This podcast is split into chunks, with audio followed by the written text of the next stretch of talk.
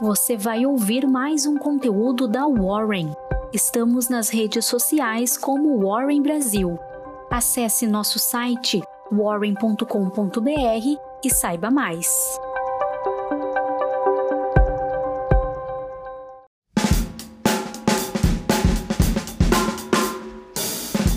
Bom dia, tudo bem? Eu sou a Maria Fernanda, estagiária da área de análise de investimentos da Warren e hoje eu vou te guiar pela sua Warren Call. Na agenda de segunda, antes da abertura do mercado, entre outras companhias, a BB Seguridade, a Azul e o Itaú Unibanco divulgarão seus resultados do primeiro trimestre de 2022. Após o fechamento, é a vez da Via, da Caixa Seguridade, do Açaí, do Grupo Mateus e do PTG Pactual.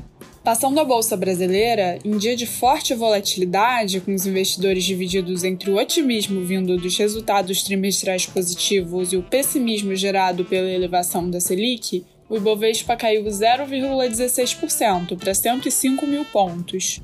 Passando aos setores, em varejo, as ações da Pets lideraram as quedas do pregão de sexta-feira, com a divulgação dos resultados, diante da aposta entre os investidores do impacto da alta da inflação e dos juros no desempenho futuro da companhia. No primeiro trimestre de 2022, a varejista reportou lucro líquido ajustado de 21 milhões de reais, 27,7 acima do primeiro trimestre de 2021. Já a receita líquida foi de 632 milhões de reais, em alta de 39% na base anual. Apesar do cenário macroeconômico desfavorável, muitos analistas avaliaram os resultados como positivos e a reação do mercado como excessiva. Os papéis da Alpargatas, por outro lado, destacaram-se entre os ganhos do pregão, apesar da queda de 83,5% ano a ano no lucro líquido da companhia. O indicador foi afetado especialmente pela aquisição de 49,9% da Horis e pela venda da Oscla. De todo modo, a receita líquida somou 927 milhões de reais, elevação de 9% sobre o intervalo entre janeiro e março de 2021, atingindo a cifra recorde. A Lojas Renner também ocupou o topo dos ganhos do Ibovespa, no primeiro trimestre de 2022, a companhia reverteu o prejuízo do mesmo trimestre no ano anterior, com lucro líquido de 191,6 milhões de reais. A receita líquida, por sua vez, aumentou 65,2% para 2,61 bilhões de reais. Bom desempenho foi atribuído pela companhia à melhora na geração operacional e à menor alíquota efetiva de imposto de renda e contribuição social.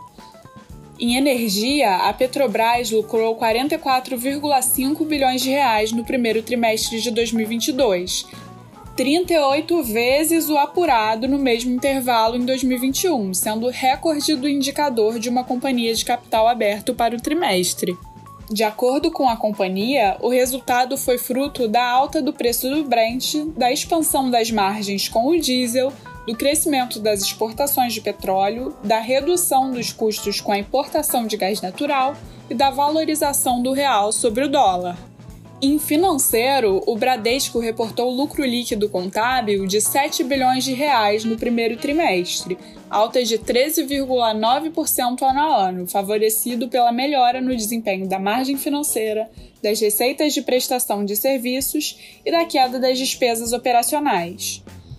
Porém, a inadimplência atingiu 3,2%, 0,7 ponto percentual acima do primeiro trimestre de 2021, e a provisão de devedores duvidosos aumentou 23,8% na base anual.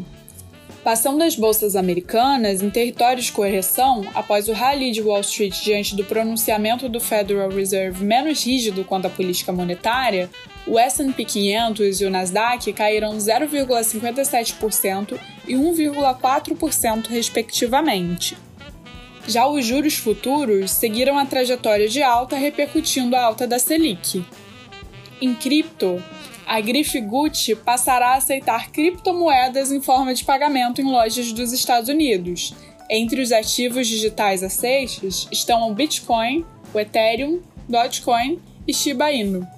Em dólar, com os dados do mercado de trabalho nos Estados Unidos reforçando a expectativa de alta inflacionária e consequente alta de juros, o dólar fechou em alta de 1,17%, a R$ 5,07.